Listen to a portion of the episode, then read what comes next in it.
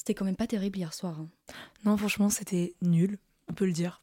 Pourtant, le Rex, euh, c'est quand même réputé pour être la meilleure boîte techno de Paris. Ouais, Mais il y avait zéro ambiance. je pense que c'est juste pas notre type d'ambiance en vrai.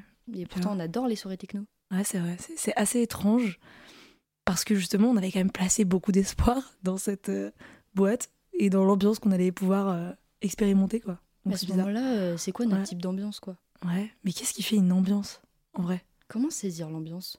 Très bonne question. Est-ce qu'on se poserait pas cette question-là dans le prochain podcast? Je pense que c'est ce qu'on va faire.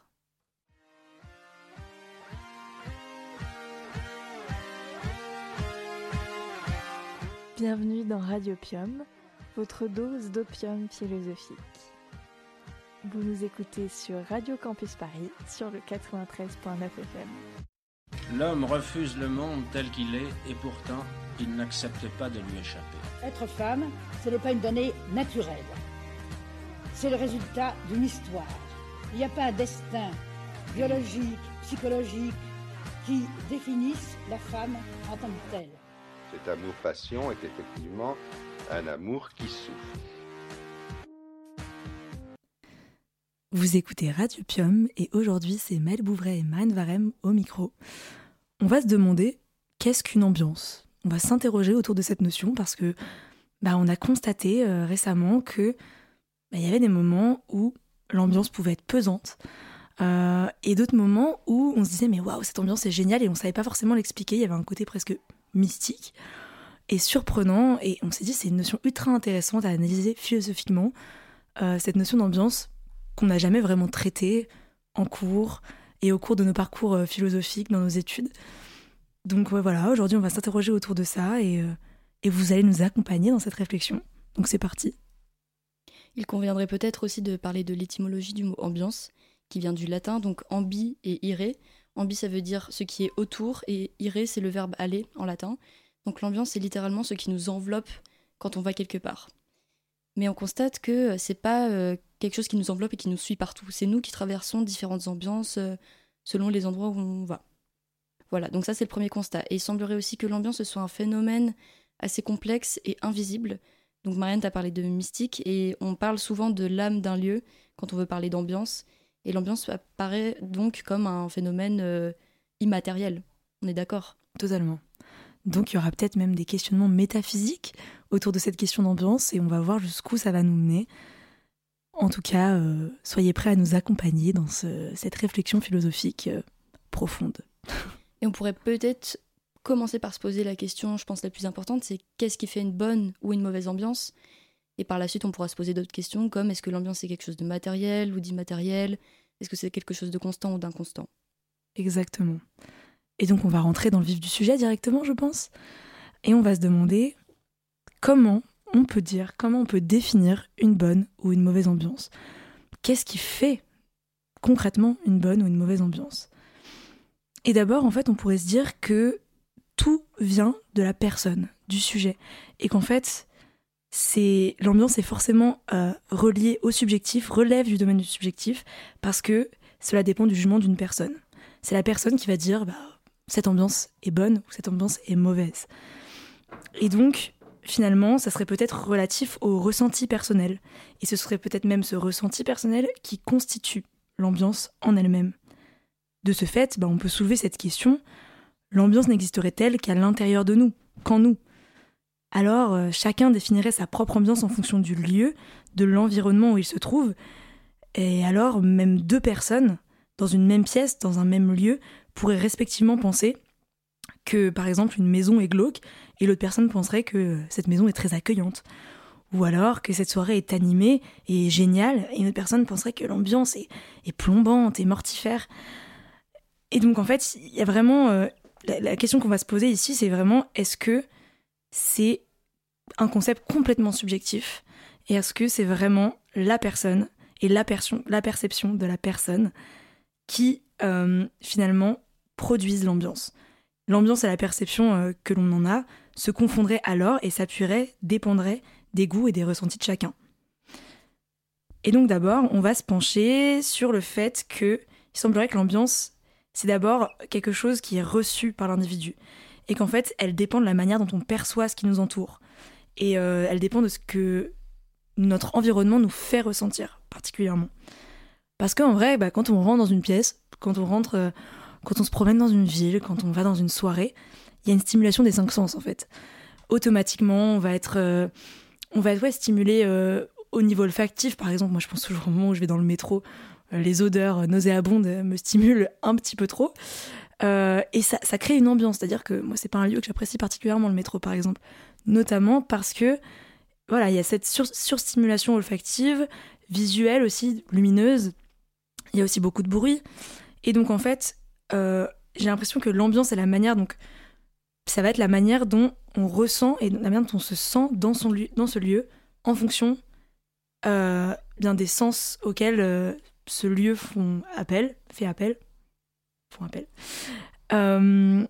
et donc, finalement, on pourrait dire que c'est purement subjectif parce que chaque personne recevra ces stimuli des sens différemment. C'est-à-dire que euh, peut-être des personnes qui supportent beaucoup mieux l'odeur du métro, il y a peut-être même des gens qui apprécient l'odeur du métro.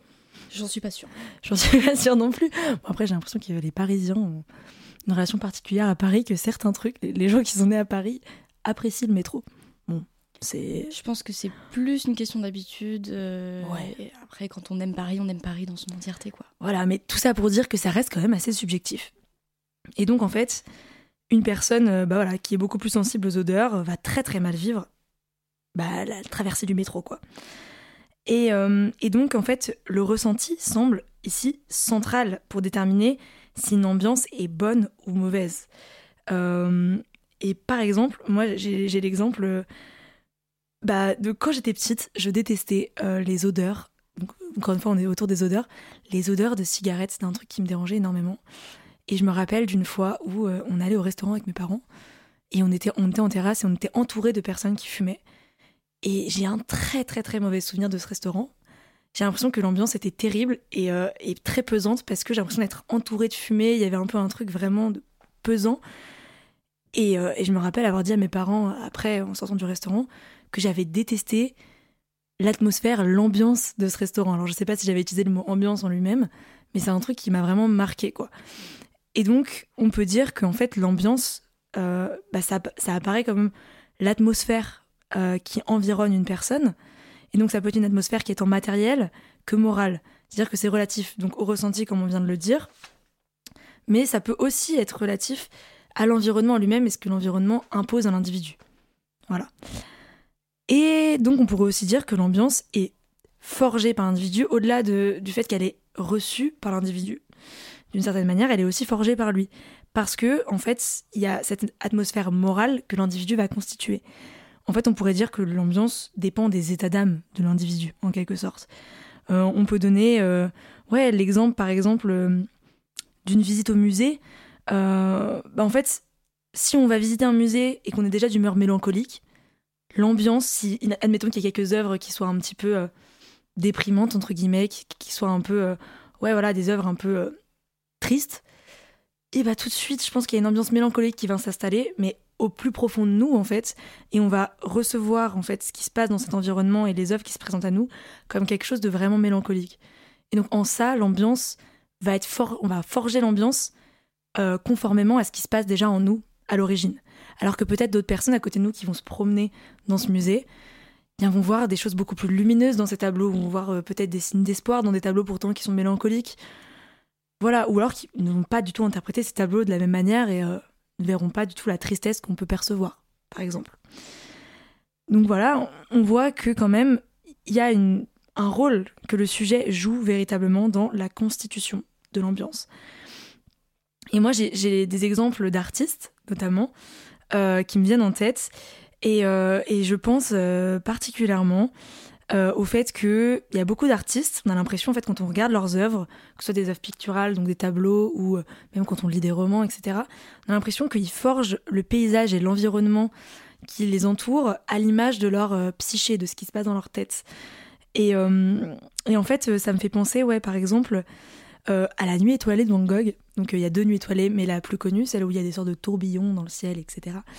à chaque fois, je regarde ce tableau, je me dis, mais je suis impressionnée parce que je trouve qu'on voit les tourments en fait de Van Gogh dans le tableau et j'ai l'impression que en fait il forge complètement l'environnement à l'image de ce qui se passe en lui, de ce qui se passe dans sa psyché.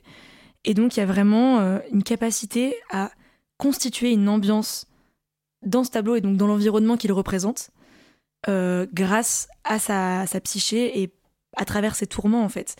Et donc vraiment de ce ressenti et de cette réception peut-être de l'ambiance, comme on disait tout à l'heure, la manière il reçoit l'environnement quand il observe cette nuit étoilée, émane quelque chose, enfin il forge du coup quelque chose de nouveau et il forge une nouvelle ambiance qui mêle en fait ce qu'il reçoit de l'environnement et ce qu'il ressent euh, justement, bah, ce qu'il ressent euh, en fonction de cette réception et ce qu'il voilà, ce qu'il ressent quand il contemple cet environnement.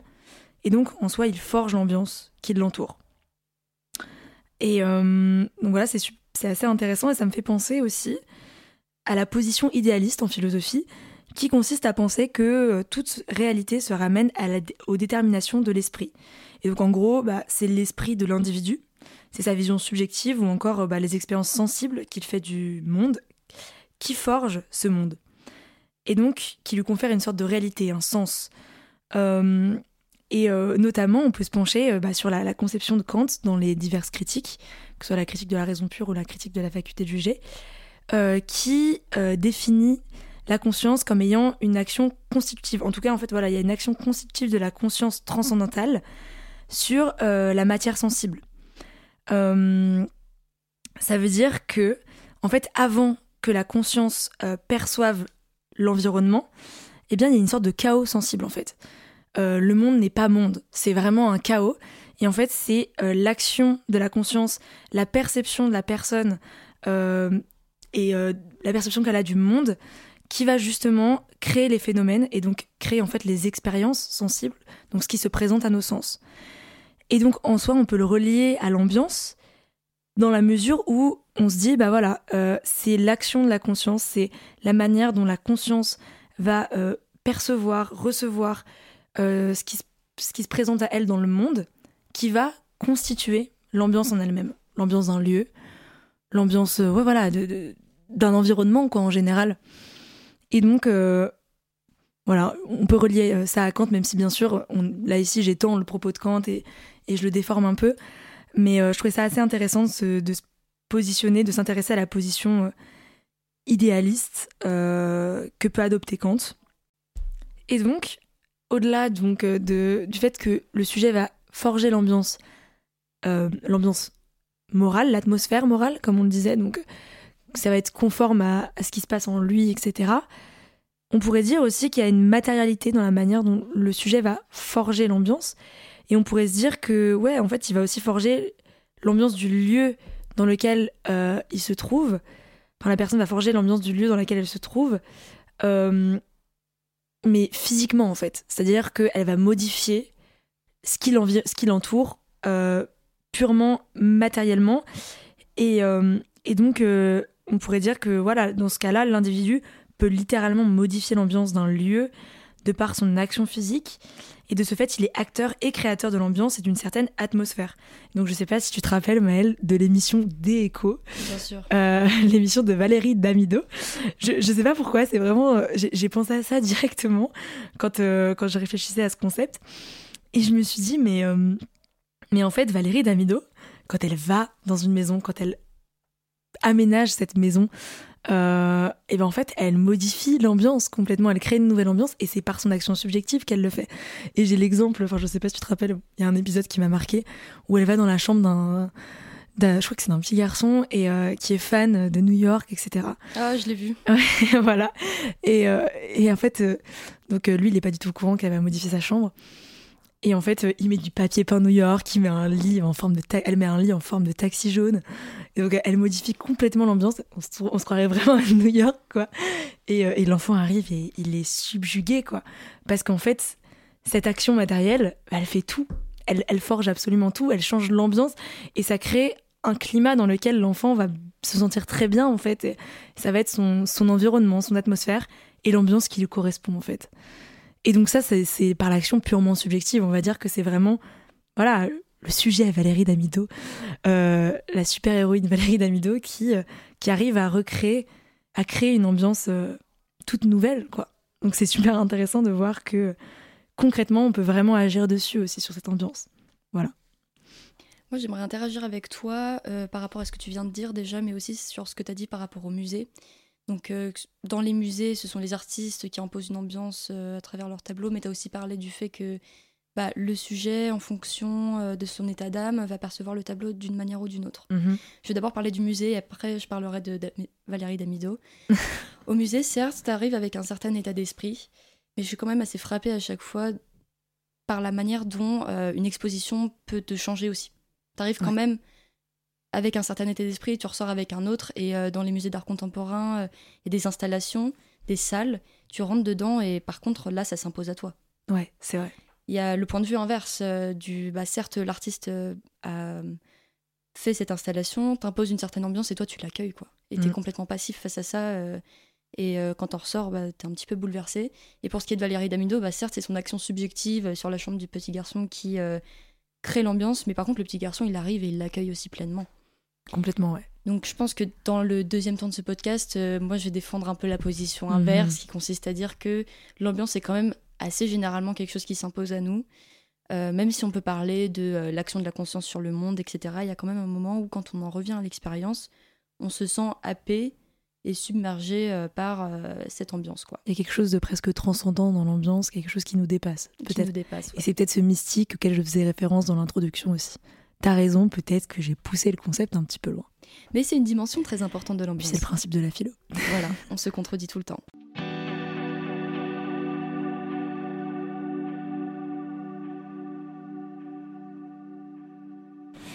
Et donc, on va passer à la deuxième partie.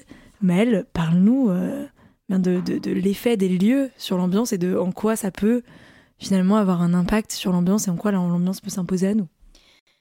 Alors, donc là, il y a un peu un changement de position philosophique, j'ai envie de dire, parce qu'on là, on, est, on passe de la conscience au monde, au lieu, en tant que tel. Et euh, je pense qu'il serait intéressant, pour commencer, de parler de l'étendue de l'ambiance. Euh, dans le sens commun, on parle souvent de l'âme du lieu. Tu as démontré qu'en fait, euh, l'ambiance était quand même quelque chose d'assez matériel, et je suis complètement d'accord avec toi. Voilà, c'est qu'il y a quand même ce paradoxe de. bah, à la fois, on parle de l'âme du lieu, donc d'un phénomène invisible, insaisissable, un peu mystique, mais enfin, l'ambiance, elle a des frontières physiques, elle a des limites, et il n'y a pas l'ambiance de l'univers. Il y a l'ambiance d'un quartier, il y a l'ambiance d'un arrondissement à la limite, ou d'une petite ville, mais je pense que ça va pas beaucoup plus loin que ça. Et euh, donc là, on passe à une autre échelle, en fait. Je pense que la conscience, le sujet peut être constitutif d'une certaine ambiance euh, dans un appartement, dans un petit bar ou dans une salle, dans un musée à la limite. Mais quand il s'agit d'un quartier, d'un monument, euh, là c'est plus du tout pareil. Donc euh, l'échelle s'agrandit et parce que le lieu est plus vaste et qu'il y a plus de monde, l'impact de l'individu est plus faible. Donc ça c'est le premier point. Ensuite par rapport au fait que euh, l'ambiance a une étendue, euh, un espace délimité, ben, c'est lié au fait que l'ambiance c'est quand même quelque chose d'homogène et que l'ambiance forme un tout constitué d'éléments homogènes et cohérents entre eux pour que ça forme ce tout qu'on ressent nous de manière très empirique. T'as parlé des cinq sens par exemple. Et en fait, si euh, nos stimuli ne sont pas cohérents les uns avec les autres, il y a un problème. Si tu rentres dans un resto chic et que ça sent la poubelle, bah c'est pas cohérent. Et là, il n'y a pas d'ambiance. Enfin, tu sors. Alors que si ça sent bon, ça sent un petit peu, je sais pas, enfin, je vais pas trop dans les restos chics, mais s'il y a une petite musique un peu jazzy, là tu sens que c'est une ambiance très cohérente et tu vas vouloir y rester, tu vas vouloir t'y attarder. Mais là, je parlais pas de restaurant, je parlais de, de lieux plus vastes euh, à la base. Donc euh, quand on parle euh, de quartier, de petites villes, là il y a un ensemble d'éléments homogènes. Je pense que pour illustrer mon propos, il faudrait que je prenne des exemples. Donc euh, là, je parle de l'ambiance la plus générale possible dans mes exemples. Euh, en petite ville euh, moyenne, on pourrait par exemple parler de Quimper, qui est une petite ville bretonne Moyenne. que j'apprécie, très très moyenne, voilà. Mais disons qu'il y a une cohérence à Quimper. Même, enfin, il n'y a pas un grand écart entre le bourg principal avec l'église et les quartiers résidentiels à côté. Déjà parce que Mhm. c'est grosso modo ben, la même catégorie sociale, il n'y a pas de grands écarts. Et ensuite, il y a quand même cette, euh, cette authenticité du bâti, cette proximité avec la mer, cette odeur de crêpes et la pudeur bretonne. Tout ça, ça fait Surtout les crêpes. surtout les crêpes. Et en fait, tous ces éléments qui sont très cohérents les uns avec les autres forment cette espèce de langueur, de douceur de vivre, de chaleureux individualisme qui caractérise Quimper. On a un problème de travaux, voilà. Mais euh, je pense qu'on va passer Ça fait outre. partie, c'est un happening.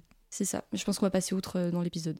Donc je viens de prendre l'exemple de Quimper, qui est une ville moyenne dans laquelle on peut trouver une ambiance euh, assez homogène. On ne peut pas retrouver ça à Paris. Paris, c'est pas une ville homogène euh, dans ce sens-là. Paris, c'est constitué de divers arrondissements. Et je pense que c'est la limite des ambiances à Paris. C'est la vie que j'en ai, c'est que quand on traverse Paris de long en large, on traverse différentes ambiances. C'est quand même souvent lié aux arrondissements.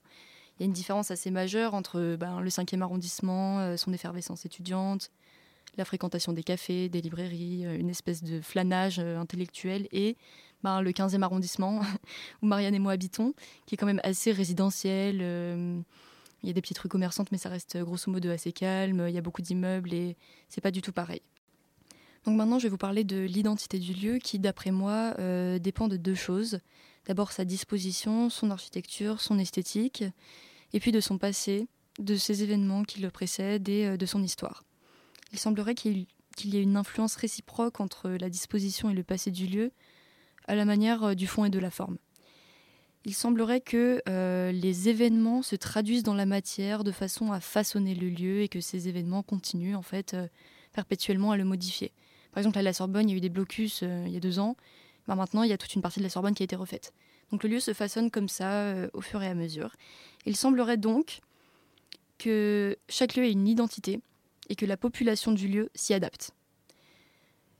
Euh, il y a une sociologie des lieux qui se fait à partir du passé et de la disposition du lieu. Je vais donner des exemples pour que ce soit quand même un peu plus concret et euh, moi j'aime bien l'exemple de l'université.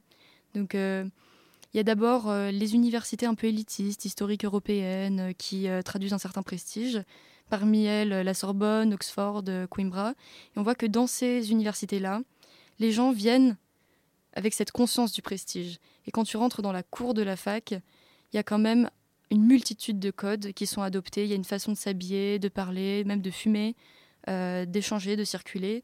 Et c'est quand même très calme. Donc nous, on va prendre l'exemple de la Sorbonne parce que c'est là-bas euh, qu'on étudie. Mais on peut pas faire ce qu'on veut. Il y a quand même...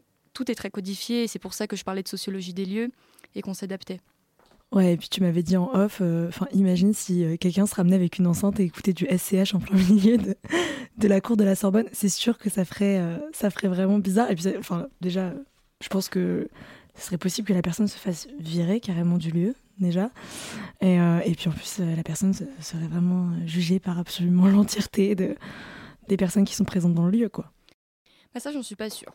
Disons que ce qui est sûr et certain, c'est qu'il y aura un décalage sur le moment tout le monde se tournera vers la personne. Après, ça se trouve, il peut démarrer un mouvement.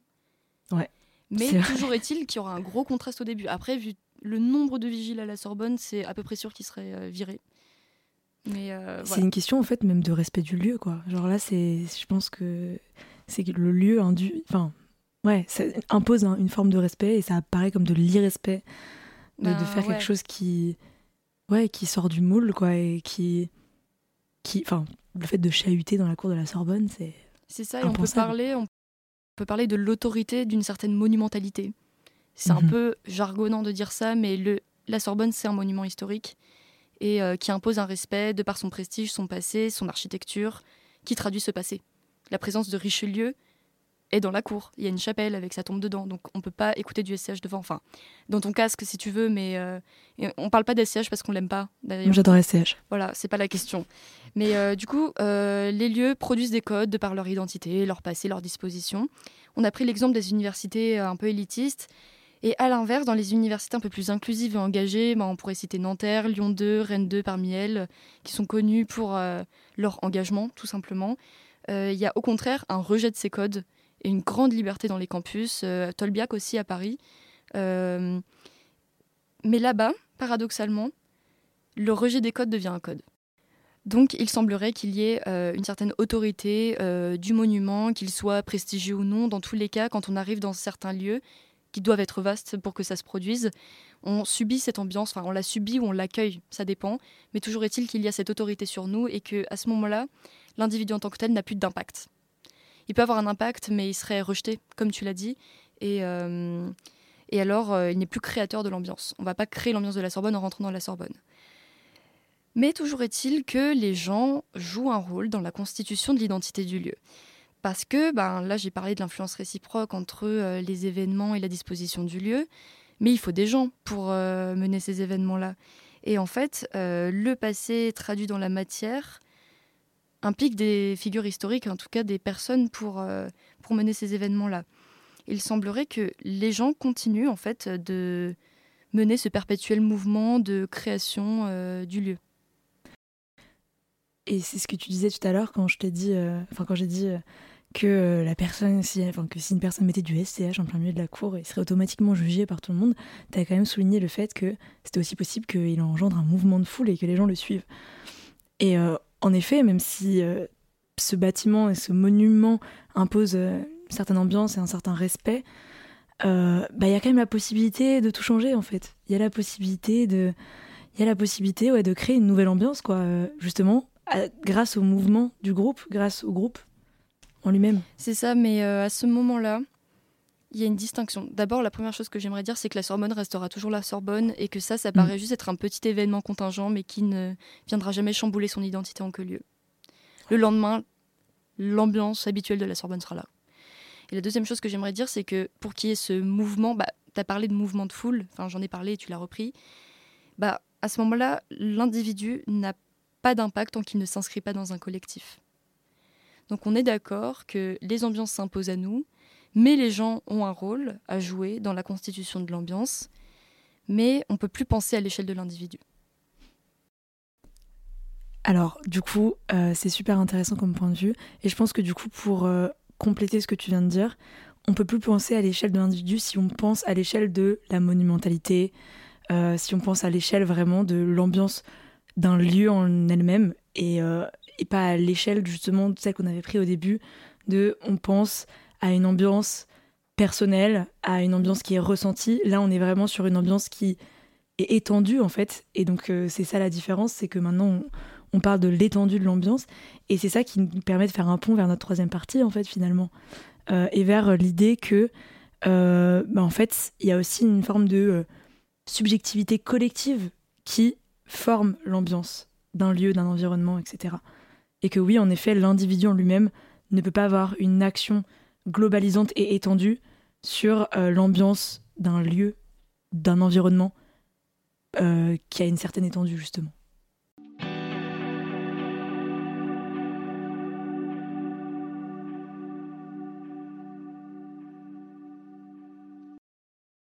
Et maintenant, c'est le moment d'une petite pause musicale au cours de laquelle nous écouterons The Adults Are Talking de Strokes.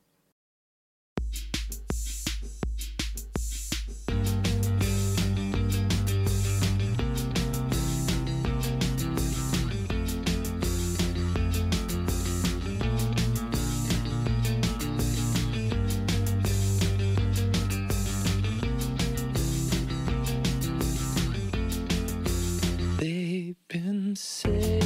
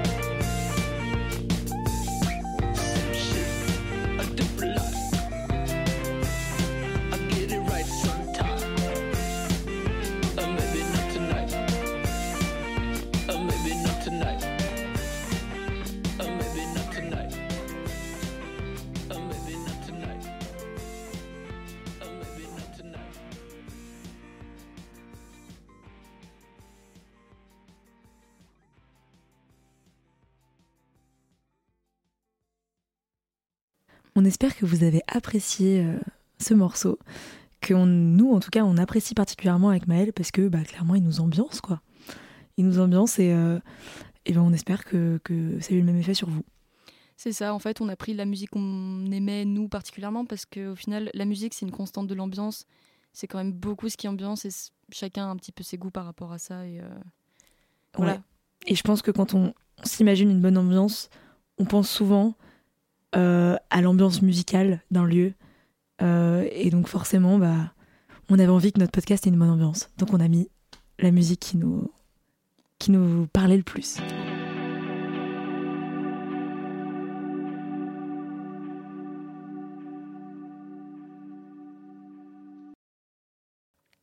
Donc d'après toi, Marianne, quelle serait la forme la plus évidente euh, que prendrait cette subjectivité collective constitutive de l'ambiance? Bah Pour moi, en fait, comme tu le disais tout à l'heure, ça s'exprime à travers le groupe.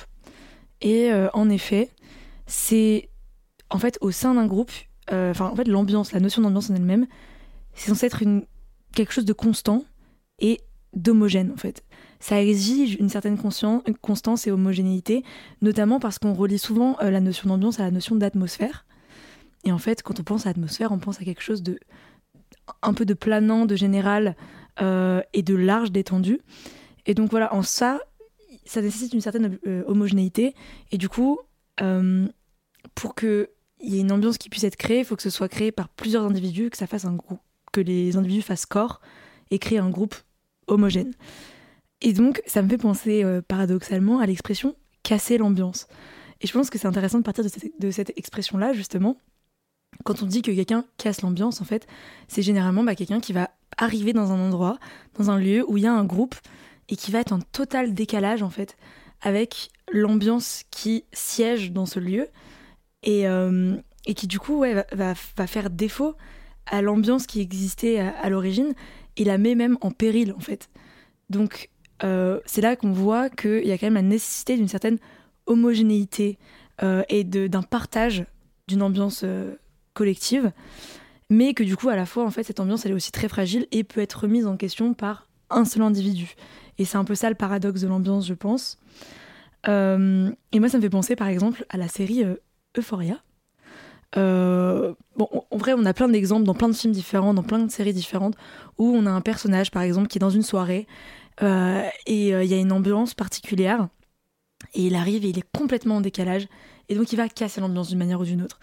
Soit en faisant une révélation choc, et alors que c'était festif, tout d'un coup c'est dramatique et tout change, ou alors le personnage est en décalage parce que euh, il n'arrive pas à s'amuser alors que tout le monde s'amuse. Il y, a, plein de manières de justement de faire défaut à l'ambiance. Et dans la série Euphoria, par exemple, le personnage de Roux, qui est le personnage principal, fait souvent, enfin casse souvent l'ambiance, honnêtement. C'est d'ailleurs pour ça qu'elle n'est pas forcément très aimée. Alors pourtant c'est le protagoniste parce que bon, c'est une histoire très compliquée. Euh, le personnage de Roux a des addictions et euh, donc elle n'est pas toujours dans son état de conscience normal, rarement même. Et en fait, euh, ça arrive, il y a plein de scènes où on la retrouve par exemple euh, au lycée, et elle va arriver et puis elle va faire des grandes phrases, qu'elle va casser l'ambiance qu'il y a dans la classe, qui est une ambiance studieuse, etc. Et voilà, parce qu'elle est dans un état second, ça va être complètement différent. Ou elle se retrouve en famille et pareil, il y a une ambiance un peu harmonieuse, un repas de famille, et elle arrive et elle est complètement chaotique et, et ça bah, en fait, tout le monde tombe dans une sorte de tristesse profonde et de désespoir parce que tout le monde la voit en fait dans cet état. Ouais, et puis c'est complètement son état, altéré. Euh, c'est son état de conscience altéré qui l'empêche de s'intégrer dans un groupe. Elle est jamais dans un groupe. Exactement. Exactement. Et du coup, elle est jamais dans un groupe et du coup, en fait, elle, est, elle arrive jamais à se conformer à l'ambiance. Donc c'est ça qui est aussi très intéressant, c'est que euh, il y, a, des sortes d'injonctions en fait qui accompagnent l'ambiance. Il y a, y a, quand même quelque chose, comme tu disais, le lieu nous impose quelque chose. L'ambiance d'un lieu s'impose à nous, mais l'ambiance d'un groupe aussi s'impose à nous. Et des fois, ça paraît même, euh, en fait, pour certaines personnes, impossible de se conformer à cette ambiance-là. Euh, et donc, en fait, on voit que, ouais, pour qu'une ambiance puisse subsister, il faut qu'il y ait une homogénéité. Et c'est vraiment une condition nécessaire pour que l'ambiance euh, bah, subsiste et pour qu'elle soit, comment dire, qu'elle soit bonne aussi. C'est ce qu'on revient en fait à la discussion du début. C'est une bonne ambiance, c'est pas seulement si euh, quelqu'un dit c'est une bonne ambiance. C'est en fait si vraiment il y a une sorte de d'harmonie et si tout le monde est sur la même longueur d'onde et voilà quoi, il y a vraiment une dimension collective très très importante. Et donc ça induit aussi l'idée que c'est la manière dont le groupe va se conformer à un lieu. Et c'est en ça qu'on rapporte encore une fois l'ambiance euh, et la subjectivité collective euh, à l'ambiance du lieu et en quoi les deux en fait sont interdépendants finalement. C'est que à la fois le lieu va nous imposer son ambiance, mais à la fois le groupe aussi peut décider ou non de se conformer à l'ambiance qui est imposée et peut y contribuer, du coup forger, contribuer à forger cette ambiance du lieu. Et moi ça me fait penser par exemple au silence qui peut siéger dans un musée ou dans une bibliothèque, etc. On va dire que c'est une sorte de, de règle tacite euh, qui est en filigrane en fait de bah, on est dans une bibliothèque, on se tait, c'est une, ambiance studieuse et euh, c'est comme ça. Et en fait, euh, c'est le groupe, c'est les gens qui collectivement, quand ils rentrent dans ce lieu, décident de respecter cette ambiance-là.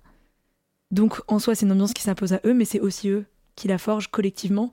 Et s'il y a une personne qui se met à crier au milieu de la bibliothèque, bah, tout est ruiné en fait. Et ça devient complètement absurde. Oui, d'autant plus que les bibliothèques, euh, la plupart, bon, peut-être pas forcément à Paris, mais ne euh, sont pas des lieux dans... qui ont un passé particulier, qui amènent les gens à y aller. Exactement. C'est des lieux, voilà, les bibliothèques, euh, les musées, quand c'est des structures assez modernes, bah, tu as raison, c'est rien qu'un accord tacite qui conduit le comportement des gens. Et en fait, on voit que l'ambiance est quelque chose de très sociologique. Et il y a sûrement aussi une nécessité, du coup. Une nécessité de l'ambiance, une nécessité de créer une homogénéité, quoi. Oui, pour que chacun puisse se retrouver dans la société. Exactement. Parce que s'il n'y a pas un lieu pour toi, où est-ce que tu vas? Exactement. Heureusement qu'il y a des différences d'ambiance. En fait, c'est vraiment nécessaire justement de, pouvoir retrouver des lieux où on va avoir une ambiance studieuse, où on va pouvoir se poser, réfléchir calmement, des lieux où ça sera festif et où justement on va, à l'inverse, euh, bah, se libérer de plein d'autres choses et, euh, justement sortir du silence et, euh, et plein d'autres lieux, en dehors des lieux festifs, des lieux silencieux, il y a plein de lieux intermédiaires. Euh, et, ouais, du coup, en fait, finalement, on voit qu'il y a une nécessité de l'ambiance et une nécessité de la collectivité de l'ambiance, de la subjectivité collective, euh, enfin de l'action, qu'il y ait une action collective en fait euh, pour créer une, forme d'ambiance, quoi. C'est ça, et puis il y a, quand même la question de la familiarité qui revient. Parce que quand tu t'intègres dans un groupe, c'est que tu t'entends bien avec les gens, que tu te sens bien avec, et puis alors il va y avoir des lieux associés à ce groupe. Et tout ça, ça crée une sphère très rassurante. Et quand t'es pas à l'aise avec un groupe, que tu n'arrives pas à te faire à ce groupe, il n'y a pas de familiarité. Ça se casse direct, tu te sens pas bien, t'es pas toi-même, etc. Et euh, c'est ce qu'on disait par rapport au fait qu'il faut qu'il y ait des lieux pour tout le monde, il faut qu'il y ait des ambiances pour tout le monde, sinon tu te sens jamais chez toi. Exactement. Donc l'ambiance, quand tu l'apprécies, c'est que tu t'y sens euh, très en sécurité, en fait. C'est ça, c'est une forme de... En fait, arriver dans un lieu, dans un, dans un groupe, dans un endroit où l'ambiance euh, te convient, c'est accéder à une forme de presque de repos et de, de paix intérieure, si on va jusque-là, justement parce que le fait aussi, ce qu'on disait, ce que je disais tout à l'heure, c'était que bah, parfois il y a des personnes qui n'arrivent pas à se conformer à une ambiance ou une autre, mais à l'inverse, s'y conformer, enfin, c'est aussi justement euh, un moyen de, euh, enfin, c'est une nécessité parce que c'est un moyen justement de, se sentir bien et euh, d'accéder à une forme de, ouais, de paix intérieure, quoi. Et donc, c'est juste que peut-être parfois ces personnes n'arrivent pas à se conformer à l'ambiance de tel ou tel lieu parce que c'est pas l'ambiance qui leur convient.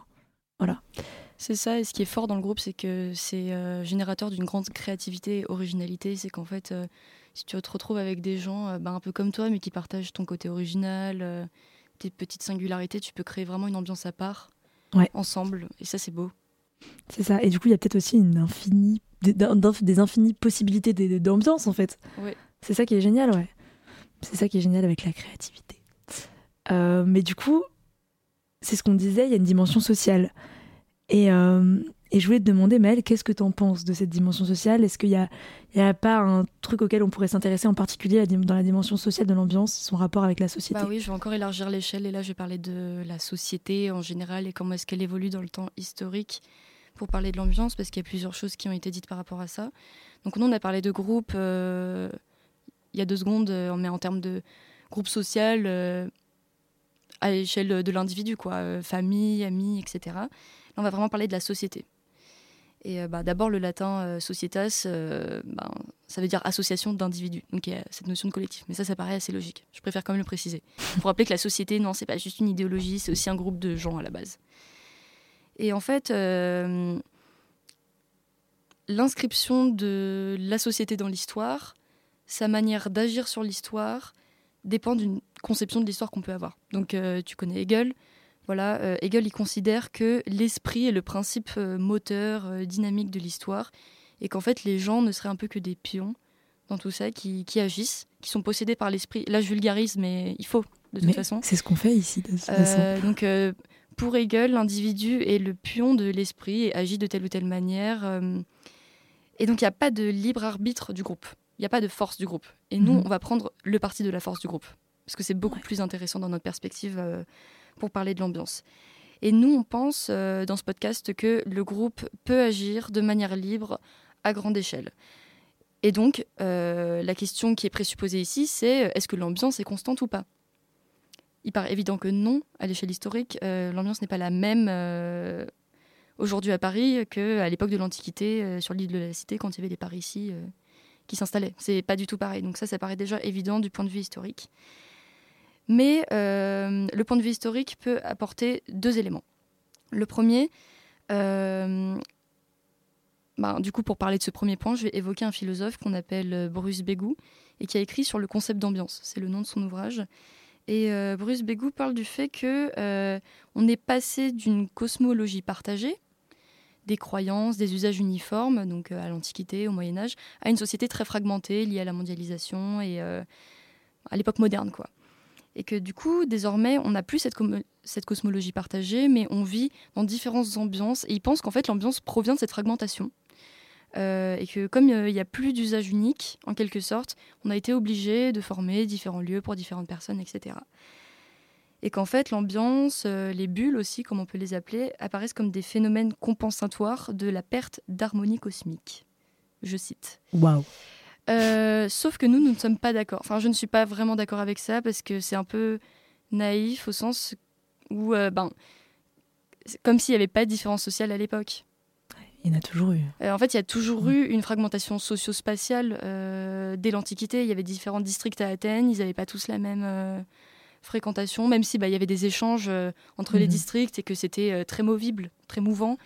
Voilà, toujours est-il qu'il y a toujours eu différentes ambiances, notamment par rapport à la différence de classe sociale. Euh, Ouais. Il y avait la cour et puis il y avait la taverne au Moyen Âge. Et ça a Mhm. toujours été le cas. Et c'est pas c'est pas une question de cosmologie ou euh, d'idéologie ou de philosophie. C'est social. Voilà, c'est mon avis. Euh, donc, je soutiens en tout cas que la multiplicité des ambiances n'est pas liée à un changement de cadre de pensée, mais que c'est un fait invariable. C'est lié au fait invariable des groupes homogènes et singuliers qui constituent une société. Donc, je ne sais pas, je ne soutiens pas qu'il faut qu'il y ait des différences sociales. Attention, je ne soutiens pas qu'il faut, mais toujours est-il que ça a été le cas? Et que c'est un fait? et que c'est un fait en fait qu'on observe depuis toujours. Une observation euh, euh, voilà. purement sociologique, pour le coup. Donc ne modifiez pas mes propos. Mais euh, le point de vue de l'histoire peut nous apporter autre chose et on peut soutenir par contre que l'évolution de la société sur le temps historique peut jouer sur la qualité et l'intensité de l'ambiance. Mhm. Ça c'est un truc que je soutiens.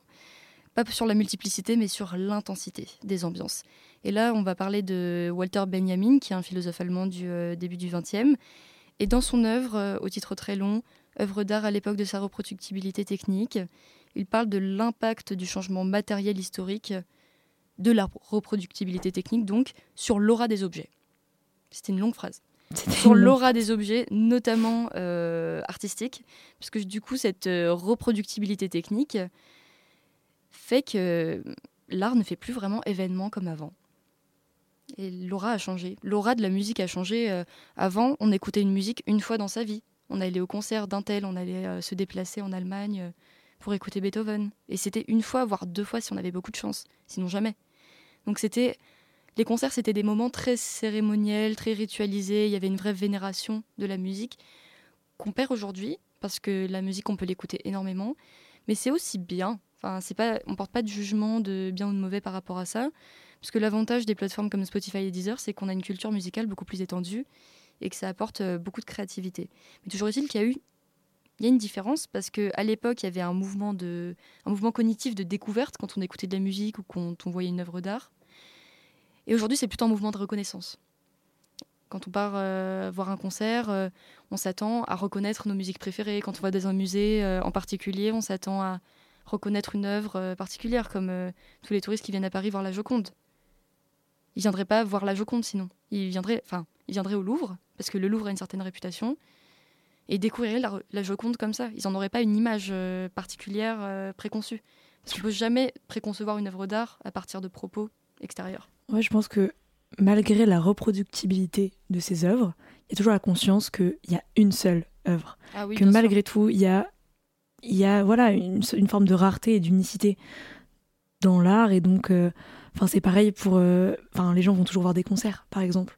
Même si on écoute Spotify et qu'on Ah oui, écoute de la oui, musique en permanence, il y a toujours ce truc-là de ça fait événement, quoi. Et ça fait moins événement d'après Benjamin. Et Benjamin, euh, déteste le cinéma d'ailleurs. Parce que ben, euh, justement, euh, une œuvre, c'est censé faire événement, c'est censé être très singulier. Et là, un film, ça se diffuse partout, donc il déteste le cinéma. Ouais, il me semble euh, qu'il critique aussi beaucoup le fait que justement le cinéma c'est perfectible à l'infini, qu'on peut couper les scènes, les refaire, que en fait c'est un assemblage de plein d'images différentes, mais qu'il n'y a aucune, il n'y a pas de, de- Il n'y a pas de jet créateur. voilà, il n'y a pas de contenu brut. En fait, rien n'est brut dans le cinéma. C'est son point de vue. C'est son point de vue. Voilà, donc euh, c'était mon opinion sur euh, la manière dont la société évoluant peut façonner des ambiances.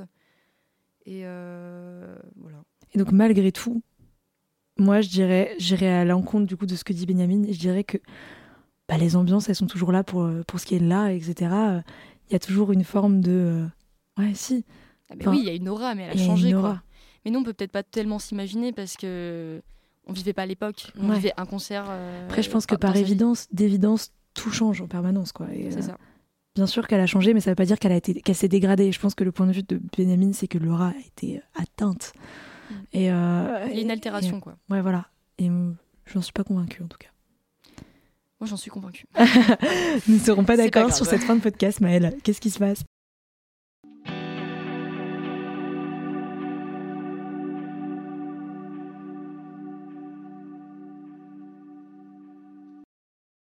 En fait, je crois que du coup, on peut conclure avec le fait que l'ambiance, comme tu l'as dit, elle est jamais permanente dans le temps, dans un temps long en tout cas. C'est-à-dire que, en effet, elle va changer d'une époque à une autre, d'une société à une autre. Euh, c'est impossible de. Enfin, il n'y a pas une ambiance de, de l'espèce humaine, quoi. Ça n'existe absolument pas et c'est pas possible. Par contre, c'est évident que l'ambiance, quand on prend, on la prend comme ambiance à un instant T, donc euh, dans un lieu précis, dans une ville précise, à une À époque un moment précise. précis euh, de la vie. Exactement. Et ben en fait, elle reste homogène et constante et c'est vraiment, vraiment euh, sa caractéristique première, je pense, parce que justement, elle est induite par un groupe de personnes et par une sorte d'harmonie entre ces personnes-là et de d'harmonie entre ces personnes, ce groupe, et le lieu et l'environnement dans lequel elles sont en fait. C'est comme une présence immédiate, quoi, qu'on peut vraiment cerner qu'en la vivant. Exactement. Qu'il y a des, il y a une structure de l'ambiance qu'on ne peut saisir qu'à, euh, bah, que maintenant, en fait. Là, dans le studio, il y a une ambiance aussi. Exactement. Et en fait, c'est quelque chose de très immédiat, c'est ce que tu dis, qui se présente à nous et qu'on constitue, mais qui du coup vraiment reste insaisissable et sera, je pense, pour toujours insaisissable. Et c'est peut-être ça qui va être un peu frustrant dans cette conclusion, c'est qu'en fait, euh, c'est impossible de dire précisément ce qu'est une ambiance et euh, il n'y a pas d'ambiance type. C'est-à-dire qu'il y a autant d'ambiance que de, que de groupes d'êtres humains et que d'êtres humains, en fait, presque. Et, euh, et que de société et de voilà. Enfin c'est euh, ça qui est très intéressant aussi et très complexe euh, dans cette notion. Mais euh, en tout cas ça reste du coup voilà quelque chose de d'homogène et de collectif. Et je pense que c'est ce qu'on doit retenir de de ce, cette de ce concept là quoi. Et, et donc qu'est-ce qui fait on peut finir par répondre à cette question qu'est-ce qui fait une bonne ou une mauvaise ambiance? En réalité je pense que c'est vraiment l'adéquation euh, et la la- l'harmonie euh, la même, enfin le fait que les individus vont être sur la même longueur d'onde et euh, l'harmonie qui, qui peut exister entre ce groupe d'individus et le lieu dans lequel ils sont en fait. Donc la familiarité est hyper centrale. Et donc ouais, au-delà de la familiarité en fait, bon, on pourrait dire que du coup la bonne ambiance c'est vraiment quelque chose qu'on vit et qu'on construit. Et, Ouais. En gros, ouais, en gros, tous ensemble. En gros, tous ensemble, voilà. Donc, participons à construire une bonne ambiance et ayons conscience aussi du fait, je pense, que, bah, du coup, oui, on a un rôle à jouer là-dedans et que, enfin, faut aussi être acteur dans la mesure où, quand on se dit, ah, c'est une mauvaise ambiance, etc., faut aussi avoir conscience que c'est parce qu'on on prend on, on adopte une posture qui nous extrait du moment dans lequel on est et on prend du recul en se disant c'est une mauvaise ambiance du coup on se met comme pas dans une position de victime mais voilà on se on subit ce truc là alors qu'en vrai on pourrait Oui, c'est une position à- euh, très très passive en fait. Exactement. Et euh, je pense qu'avoir conscience du fait qu'en fait l'ambiance elle se construit tous ensemble, ça permet de relativiser quand on est dans un lieu où on se sent pas vraiment bien quoi. Exactement. C'est juste que c'est pas de notre faute, c'est qu'il n'y a pas d'adéquation. Pas Exactement. grave, mais autant partir quoi. Soit partir, soit trouver un moyen de, de, de, de s'insérer dans l'ambiance d'une manière différente, quoi. Et de trouver sa place aussi. C'est vraiment une question de trouver sa place dans cette ambiance. Tu ressens pas parfois une impossibilité à trouver sa place avec des gens euh, qui te correspondent pas du tout parce Ah, que complètement, on n'est c'est pas tous compatibles quoi. Complètement. Parfois, euh, Donc c'est à relativiser finalement.